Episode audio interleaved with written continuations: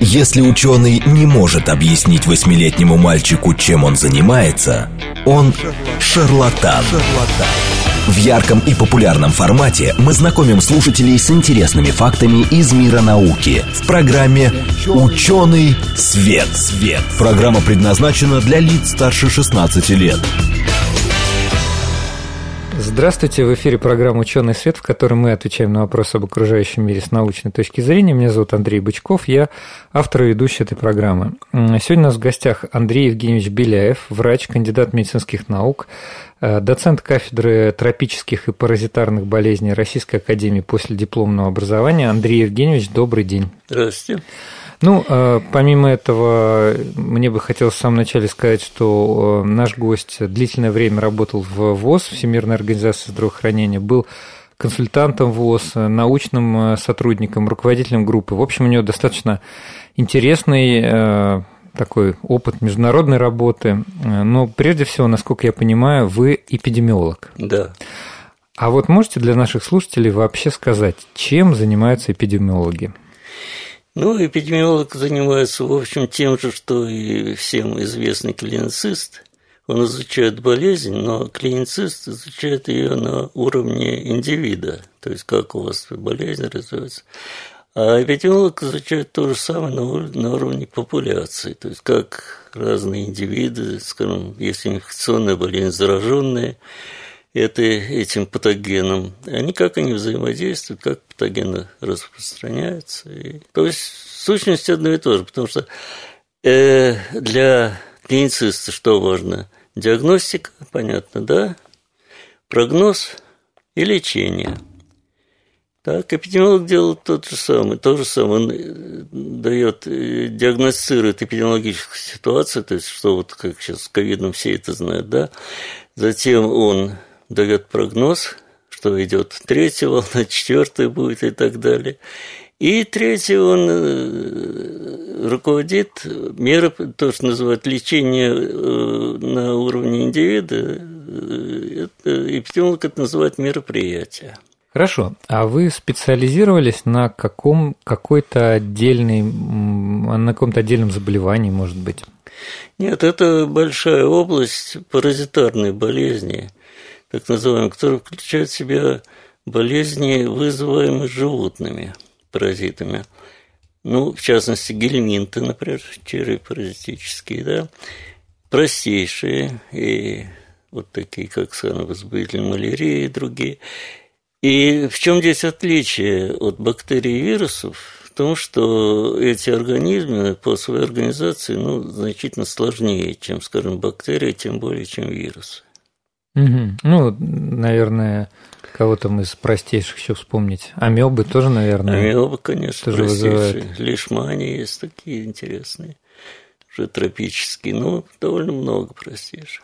А в каких странах э, вы работали? Ну, если работать, что если приехал там и, и, так сказать, разобрался в ситуации на, неделю-две, то или провел курсы, то это больше 50 это, конечно, впечатляет. Но не был я в Америке вообще нигде. Вот это у меня, конечно, минус. Вы имеете в виду на американском континенте? Да, да, да. Слушайте, но все-таки, как я понимаю, вы больше занимались малярией или вообще все паразитарные ну, болезни? Малярии, да, все, но малярией я занимался работой в ВОЗ, а в ВОЗ я проработал 16 лет, значит, два приема на штатной работе, ну и много консультаций по несколько месяцев.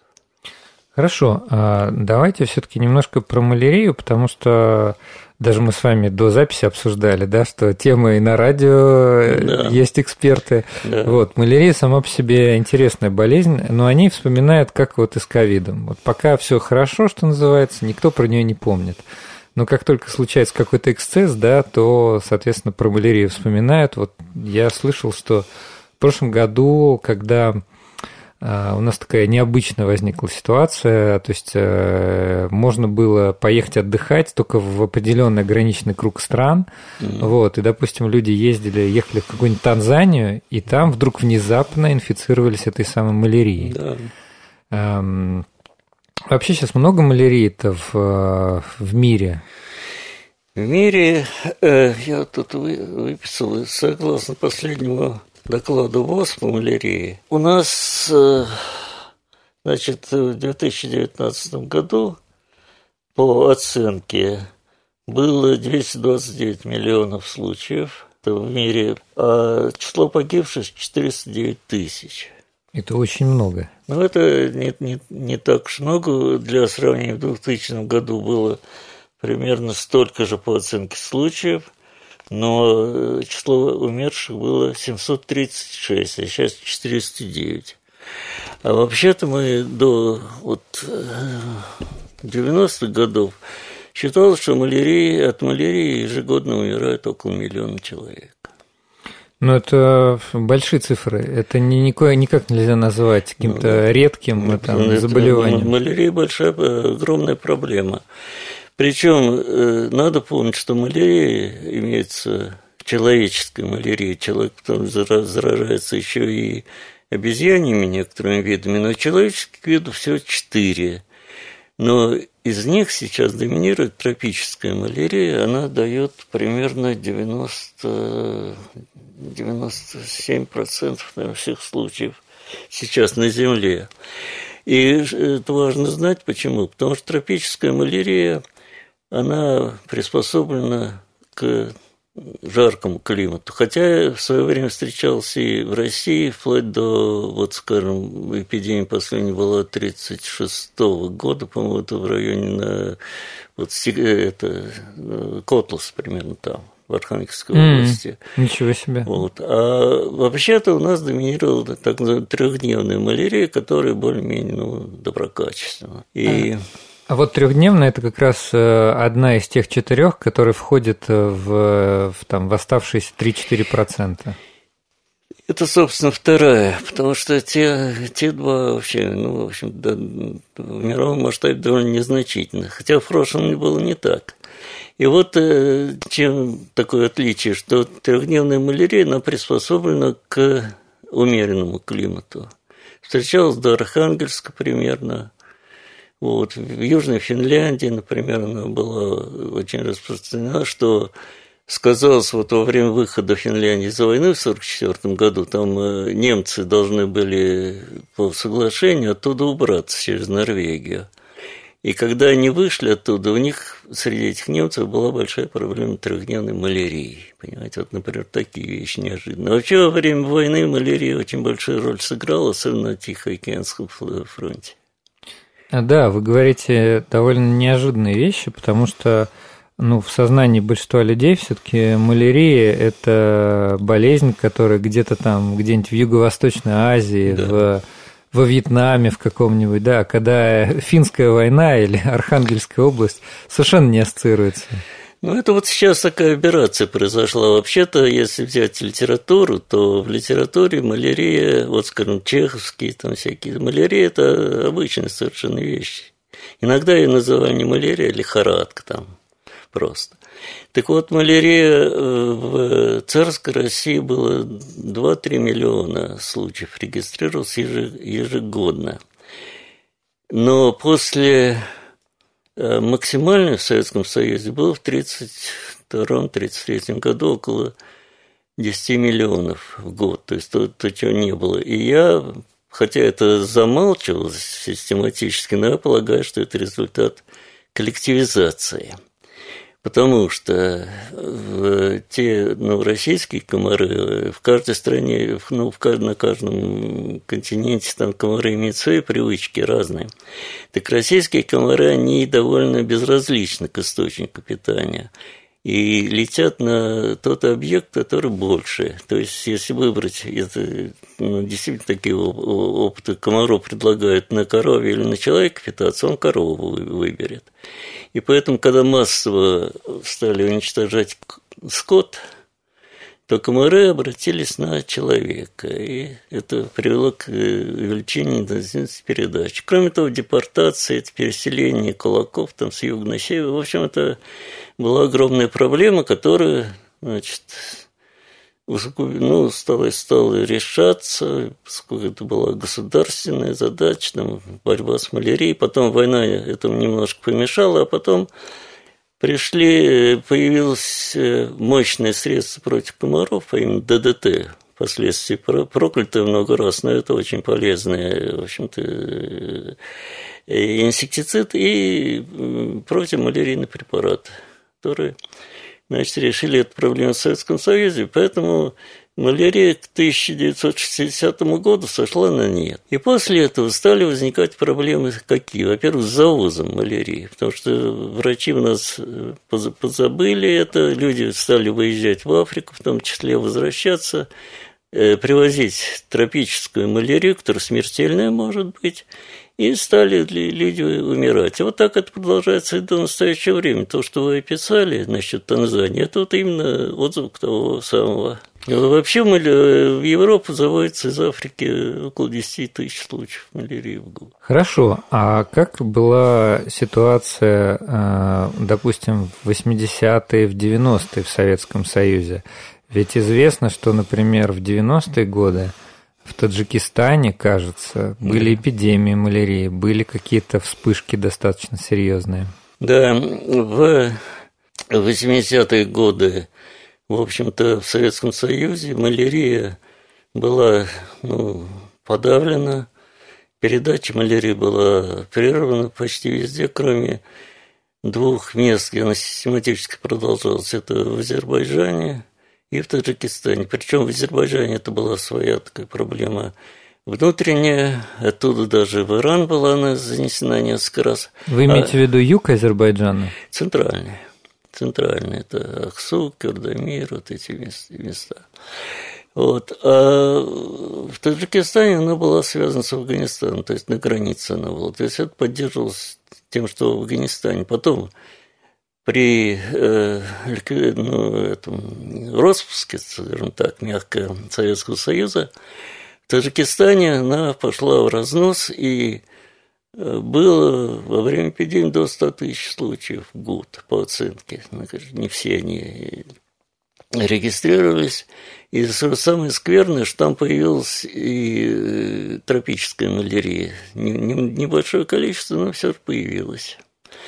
Вот. И я э, с помощью международного, международной помощи, причем Россия в этой международной помощи очень небольшую роль сыграла, была малярия подавлена. И в настоящее время, э, вот в 15 по-моему, году была сертифицирована ее перерыв передачи малярии в Таджикистане. Так что Таджикистан теперь на настоящий момент... Свободен от малярии не проблема для нас. Для, до этого, вот в начале 2000-х годов, она еще продолжала быть основным источником малярии в России и приводила к локальной передаче уже. От завозных случаев начинала передаваться через этих.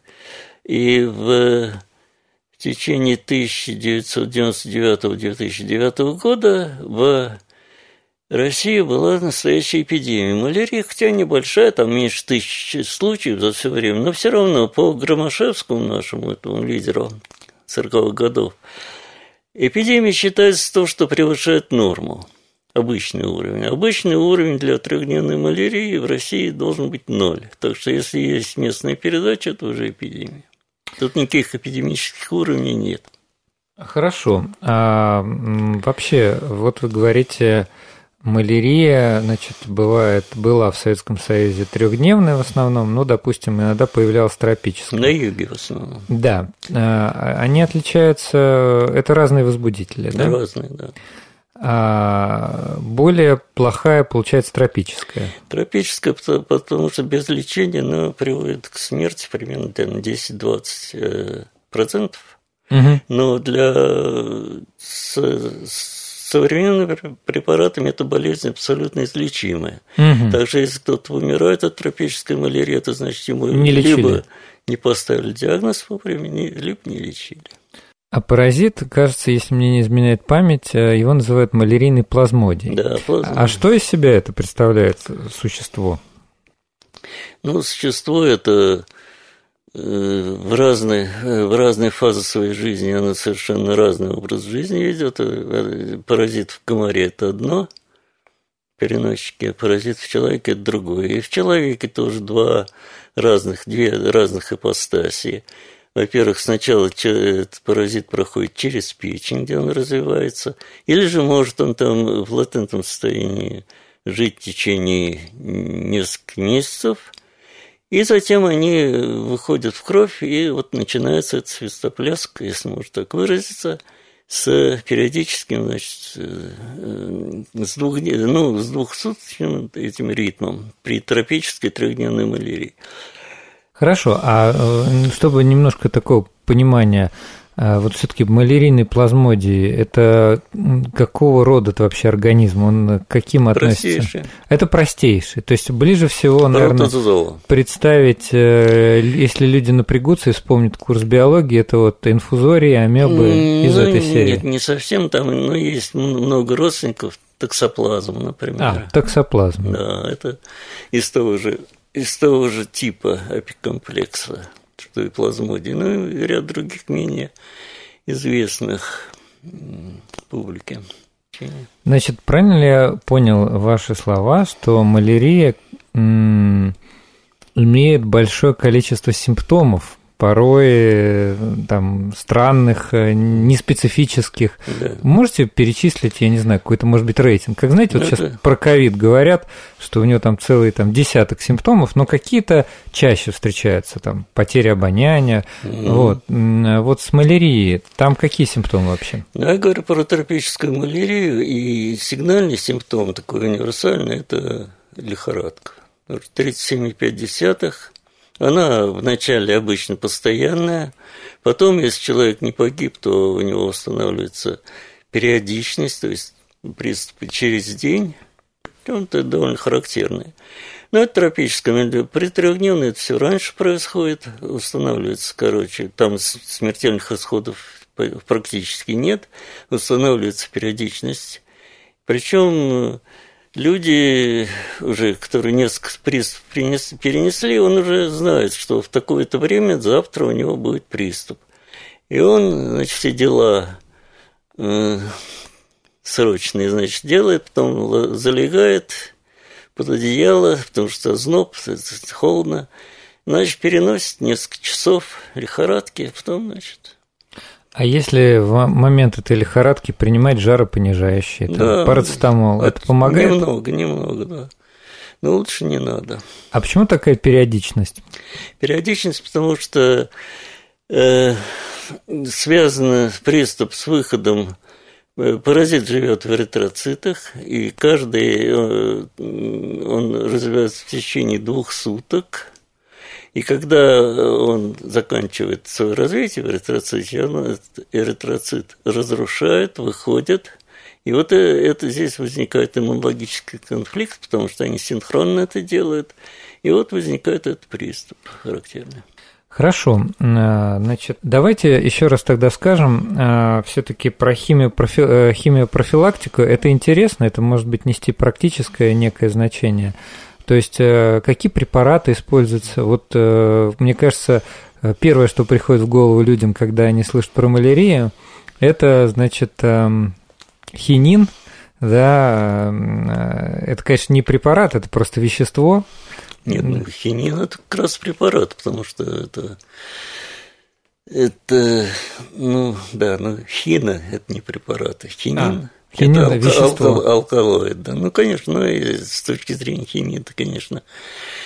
Так, э, ну, есть э, хинин, это старый, до сих пор э, действующий, многообразно причем препарат, который, собственно, и введение хинина, оно же решило проблемы истории, например, завоевания Кавказа, XIX веке, оно стало возможным только после введения хина как химиопрофилактического средства. Или борьба с работорговлей – то же самое. Потому что на английском флоте, который боролся, перехватывал этих э, кораблей работорговцев, была огромная смертность от э, малярии. Когда ввели химиопрофилактику, это решил проблему. Это хинин, но вы спрашивали вообще. Да, какие-то еще, может быть, препараты. Вот, а потом пошли синтетические препараты которые к кинину стал появляться местами устойчивость. Появился такой чудесный препарат хлорохин, который вот сейчас обсуждали в связи с ковидом.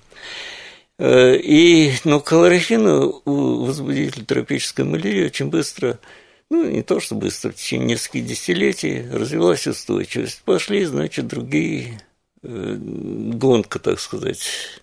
Гидроксихлорохин. Ну, гидроксихлорохин, там это разницы нет, это хлорохин, там действующее вещество. У нас считают дозы и на основании хлорохина, то есть то есть есть еще препараты более следующих поколений. А теперь следующее поколение, ну, революционным оказалось китайский препарат цингаусу. Это интересно. Это во время культурной революции в Китае.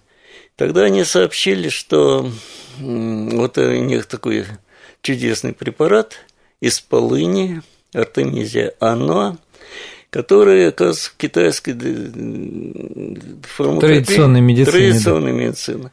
Ну, это тогда при, восприняла мировая наука с большим подозрением и скептицизмом, потому что тогда сообщали чудеса, там, выплавка каких-то там металлов, это, чугуна прямо на сельском участке и так далее, и так далее, чудо на каких-то му земли с какие-то чудовищные урожаи, они об этом сообщали. И тоже это было отнесено в, раз... в разряд баек. В разряд, да, баек. И говорили обычно, ну вот они думают, что препарат горький, хинин горький, ну, значит, все горькое лечит малярию, идиоты.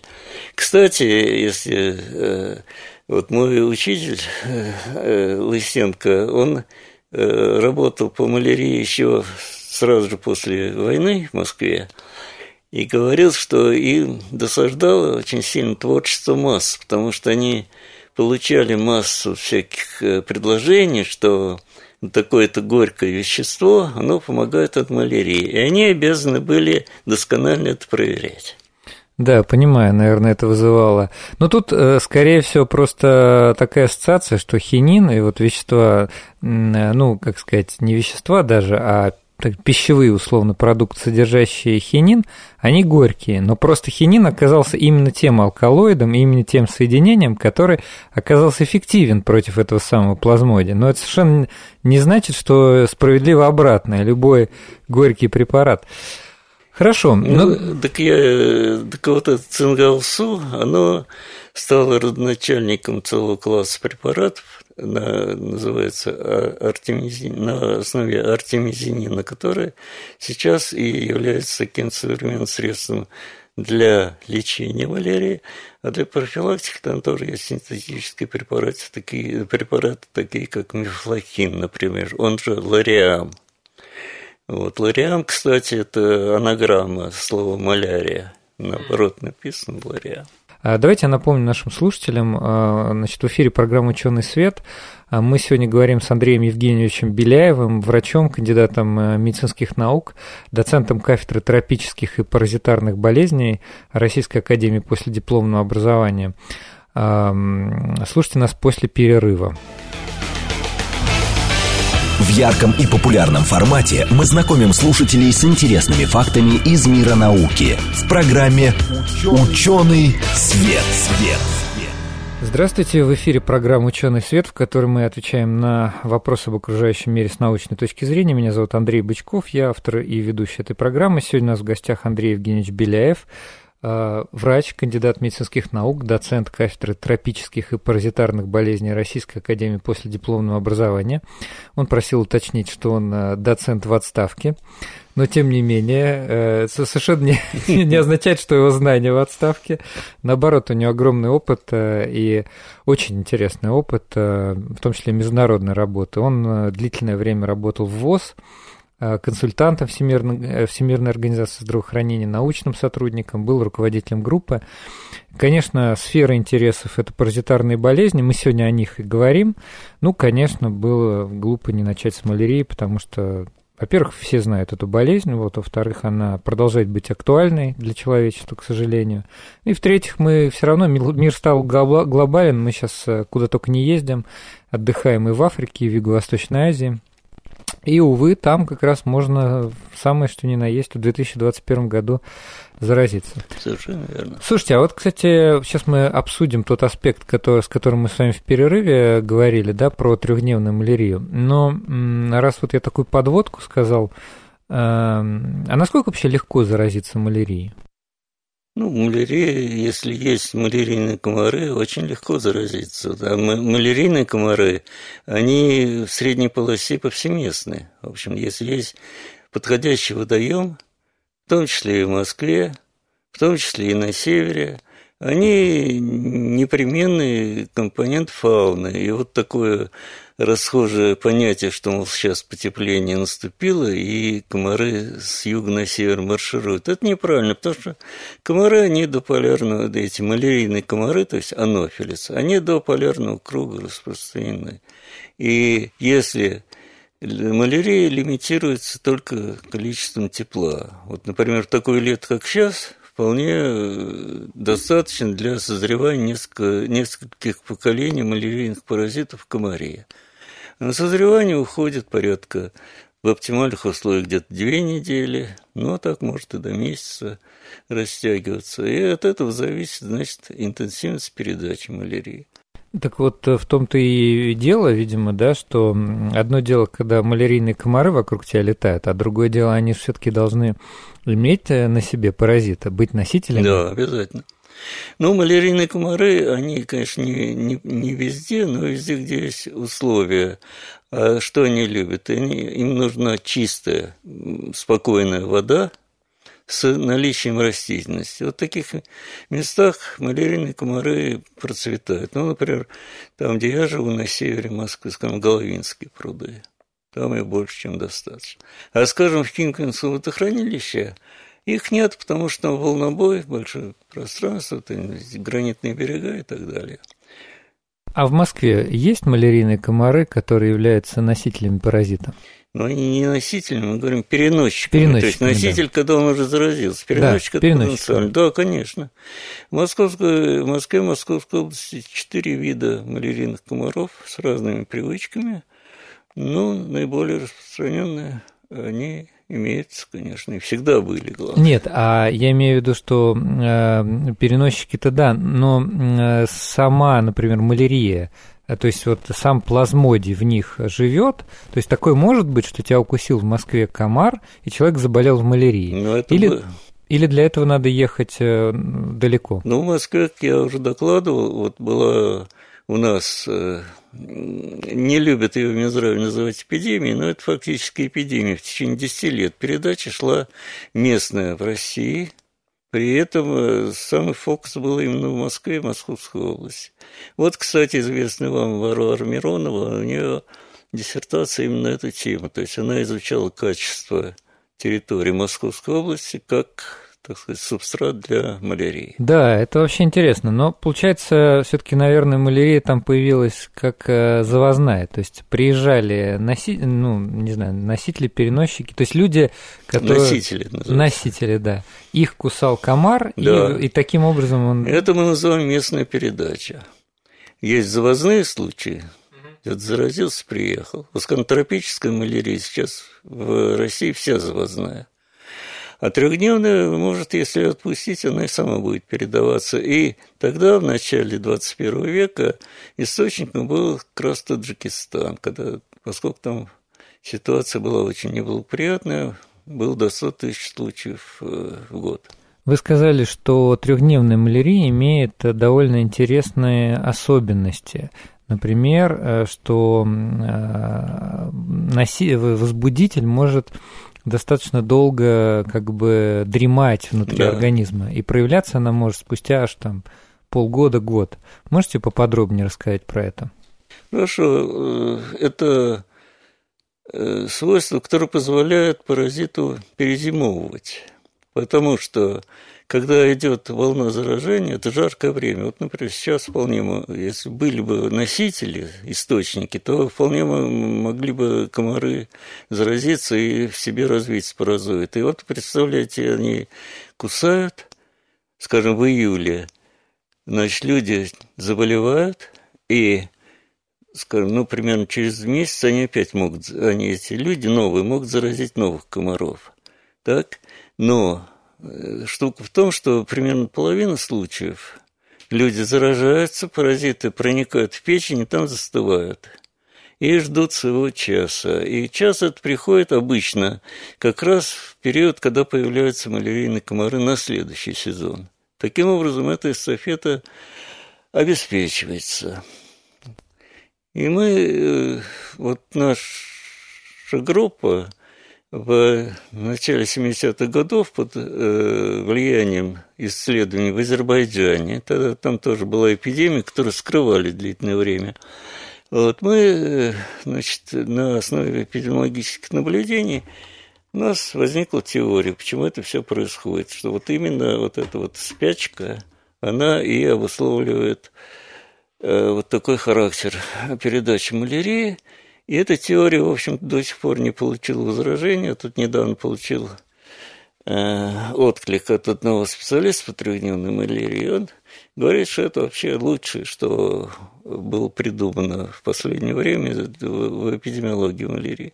И мы на эту тему написали э, две статьи, которые опубликовали в международном бюллетене ВОЗ. И, в общем-то, так, ну, в общем, они были приняты, до сих пор не опровергнуты. Но потом мы решили, что все-таки надо еще это закончить э, наблюдениями на людях. И для этого создалась группа добровольцев, которые, в общем, у нас было в конце 12 человек, которые в этом участвовали. Тогда было, знаете, середина, да, 77 год, точно сказать.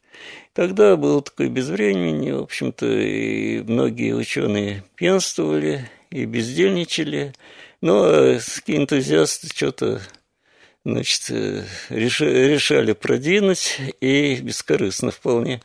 И вот э, мы создали, мы провели эксперимент на себе.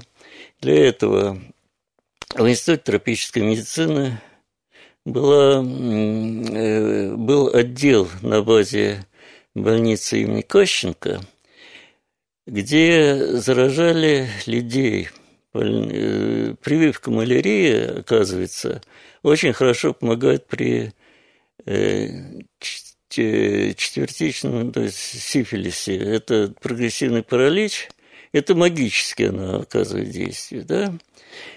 Вот, и там у них, значит, был инсектарий, то есть разводили малярийных комаров, и были случаи.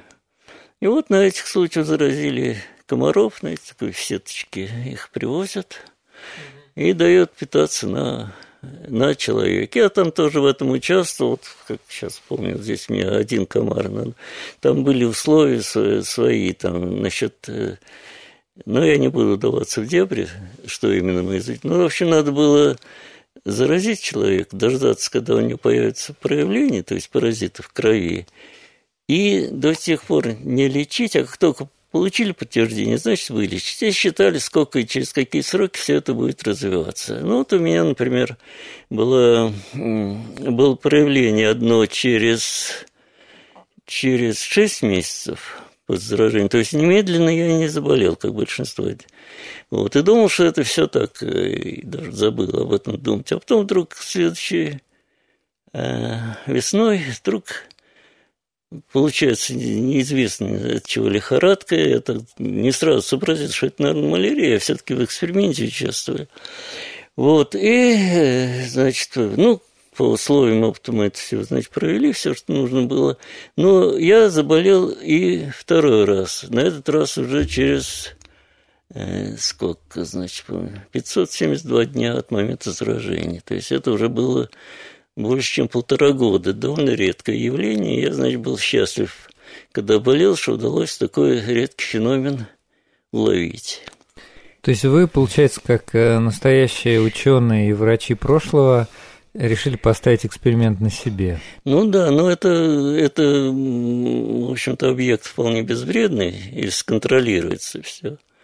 Так что мы особо не рисковали, но И получается потом, когда у вас проявилась лихорадка, уже спустя полгода, вам надо было получить лечение. Лечение немедленно. Это, это было условие, чтобы не выработался иммунитет, чтобы следующее проявление, если не наступит, чтобы они на, так сказать, не на э, свежей, ну, то есть почве. А давайте уточним пару моментов, которые меня заинтересовали в вашем рассказе и в ваших словах до. Первое, вы пару раз употребляли слово «если человек иммунен к малярии», или нет. Да. Как вообще развивается иммунитет к малярии? Иммунитет, ну, хорошо, хорошо это изучено, имеет практическое значение для тропической малярии, которой люди заражаются по несколько десятков раз на году, в году. И поэтому вот в тропической Африке, где было еще 30 лет тому назад миллион случаев смертей, это это происходило так, значит, дети рождаются, они имеют в течение примерно полугода иммунитет от матери, и потом у новорожденных фетальный гемоглобин, который для малярийного паразита неподходящий. И потом, когда это все проходит, они начинают, начинают заражаться. И тут уж кому как повезет вход, так сказать. Если в течение, после нескольких заражений развивается постепенный иммунитет, то есть последующие заражения все легче и легче проходит, уже умирают редко. И так тогда вот в те, в те годы тогда получалось, что примерно 7 лет надо жить под резким заражением, чтобы получить защитный иммунитет. Вот. И поэтому говоря, говорили тогда, что вы, живущие африканцы, это остатки от гекатомбы, потому что в этом в раннем детском возрасте они, это была главной причиной смертности. Ну да, то есть получается, те, кто есть, выживали, это... Да, взрослые африканцы черные, они к малярии обычно устойчивы, в том смысле, что у них тяжелой малярии не бывает, они заражаются, болеют, но очень, очень легко. Вот. И что здесь парадокс малярии в том заключается, что когда успешно идет борьба с малярией и уменьшается вот количество заражений, то это не приводит к освобождению так, результата, а наоборот к ухудшению ситуации, потому что получается масса людей с недостаточным иммунитетом в возрасте, когда по старым представлениям малярии э, люди уже не должны были болеть. То есть э, дети, подростки и молодые взрослые. Они болеют тяжело, некоторые из них даже умирают, и э, поэтому создается впечатление, что вот вы борьбу проводите, а ситуация ухудшается. Только хуже становится. Ну, да.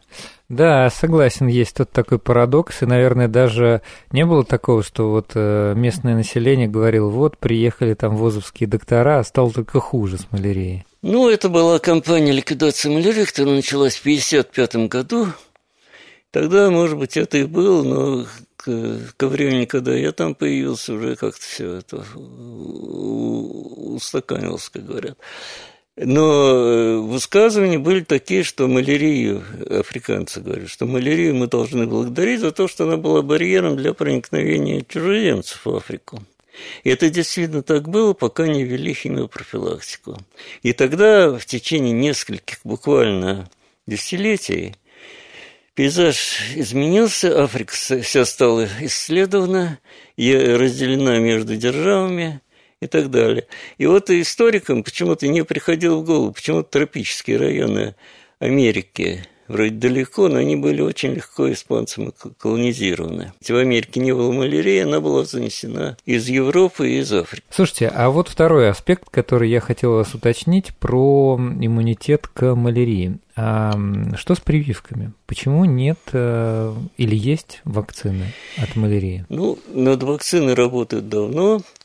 И когда эта программа, специальная программа была разработана э, борьбы, ну, вернее, исследований в области тропических болезней, самая главная там задача была это вакцину от малярии изготовить.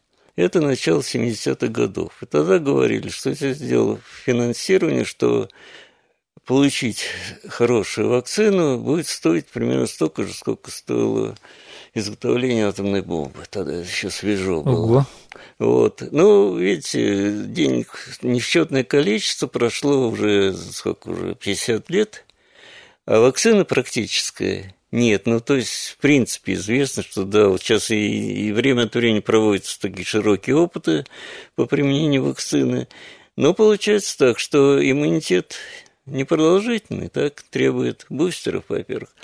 Во-вторых, э, иммунитет специфичен в том отношении, что э, паразит, он очень разнообразен географически. Один и тот же вид тропической малярии, но, скажем, там, где вакцина в одном месте, она будет помогать, а в другом не будет. Так что пока до практического применения такого широкого вакцины еще далеко, но перспективно вполне, так что на этом работают, много денег тратят. Это же было... Известный сейчас э, набор популярных стран, где отдыхают россияне. Правда, он за последнее время изменился, но тем не менее. А где сейчас э, наибольшие риски? Вот когда-то в начале 2000-х был в моде такой дауншифтинг, когда люди из э, значит, э, Москвы, например, из крупных городов, там, скажем, Сибири, которые могли работать тогда еще удаленно, тогда это вообще было для всех в новинку, ну, какие-нибудь программисты, они сдавали свои квартиры и уезжали, например, в какой-нибудь Таиланд. Гуа. На Гуа, да, да, да. Гуа, это, Гуа, это на? Гуа это не остров. Тогда в. Да. Ну, вам, конечно, виднее, но все вроде говорят на Гуа. Так вот, вот из этого списка стран, э, который более или менее популярен у россиян, где больше, где больше боятся малярии, а где можно вообще не переживать? Тропическая Африка – это как раз презумпция там должна быть, что малярия там есть. Хотя за последние, как я докладывал, это 30 лет, снизился передач, уровень передачи там снизился, и главное, снизилась смертность от малярии, поскольку обеспечили э, достаточно дешевыми, эффективными новыми препаратами на базе вот той самой э, полыни китайской. Так. Вот, так что все, что к югу от Сахары, это э, плохо примерно вплоть до ну, Замбия. Вот э, Зимбабве, это э, ну, как не, Намибия, они в этом отношении менее опасны. То есть Намибия, ЮАР уже нет? Не, ЮАР тем более. ЮАР это слишком холодно, там и самый юг э, Южной Африки, Капская провинция вообще исходно свободна от малярии была, от холода не хватало. Mm. Вот. Теперь, значит, э, там есть исключения. Например, Занзибар остров в Танзании. Танзания, да. Вот там условия такие, там малярия в свое время была, там ее успешно ликвидировали, по-моему, даже два раза. Вот. Но связь с, э, с материковой частью. И что вот у нас получилось в 2020 году – когда открыли, 20 кажется. 2020 вы имеете в виду? Ну да, да, да, конечно. Вот, и когда открыли Танзанию для посещения, э, туристы ездят, точка назначения был Занзибар – где ситуация более-менее благоприятная, хотя там заразиться тоже можно малярией, но это не, не, редко. То есть помнить себя не надо, но предохраняться, может быть, даже и не надо. Но там что? Там организовывали сафари на материк. А материк – это в этом смысле гиблое место, там, где сафари происходит. Также люди, не понимая этого, они ездили туда, потом возвращались на Занзибар домой. Здесь несколько случаев у нас было, когда туристы умирали от малярии. Да, к сожалению, я тоже слышал про эти случаи, как раз вот от Варвары. Э, она нам рассказывала про эту историю. Конечно, очень была плохая ситуация в Индии. Там в свое время было 75 миллионов случаев примерно в год. Вот. А когда я туда приехал, там 6 лет проработал, уже это на э, это а там была программа ликвидации малярии проведена, там было примерно 100 тысяч в год. Это много, конечно, но мало. И она уже пошла гнездная такая малярия. И поэтому для... там важно знать, где ты именно находишься и что там происходит. В Таиланде тоже. Вот, вот это интересно. Ну, а ты... Гуа? Гуа, как раз Гуа при мне была свободна от малярии там, но потом, когда я уехал в 85 году, там ухудшилась ситуация, не знаю почему, я уж там не был, но в Гуа была серьезная ситуация. Вот, а в Таиланде там интересно, там э, условия на равнинах мало благоприятны для малярии, вернее, она легко поддается там контролю обычно. Поэтому там Бангкок, там Аюти, в этих местах малярии нет практически, о ней можно не думать. Зато малярия сколько угодно в предгорьях, на периферии той страны. Угу. Вот. Хорошо. Ну и во Вьетнаме там примерно то же самое. Вот Скажем, да. Ханой свободен от малярии, а предгорье... Хотел как раз вас спросить про Вьетнам и Камбоджу, но вы уже, в общем-то, ответили. В Камбодже я не был, про Лаос могу сказать, что там примерно Лаос. то же самое. Да. Лаос примерно то же самое, то есть э, вдоль Меконга, столица Вьентьян, свободна от малярии, но вот. Но это не общее правило, все зависит от переносчика, потому что, скажем, в Индии в 1977 году резко ухудшилась ситуация там, где малярии не должно было быть, а именно в Дели. Mm-hmm. Там такая ситуация экологическая возникла, что получил, так сказать, развитие э, город, так называемый городской малярийный комар, который и там осуществил порядочную эпидемию малярии. Именно в городе в самом. Понял вас. А, может быть, тогда под завершение вы дадите вообще какие-то советы нашим, ну, как человек, который столько лет занимался малярией, был эпидемиологом, да, ездил по разным странам. Вот нынешние путешественники, да, которые много где бывают, э, там, не знаю, не, и подчас совсем не задумываются о вот этих рисках тропических заболеваний. Вот человек побывал где-то. У него, вот как вы говорите, да, симптомы малярии бывают очень разные. Ну, у человека, например, диарея Нет, или, ну, или лихорадка. Лихорадка самое главное. Понимаете, если диарея плюс лихорадка, то я подумаю, что это, скорее всего, малярия, если он ну, недели две там назад вернулся из тропиков.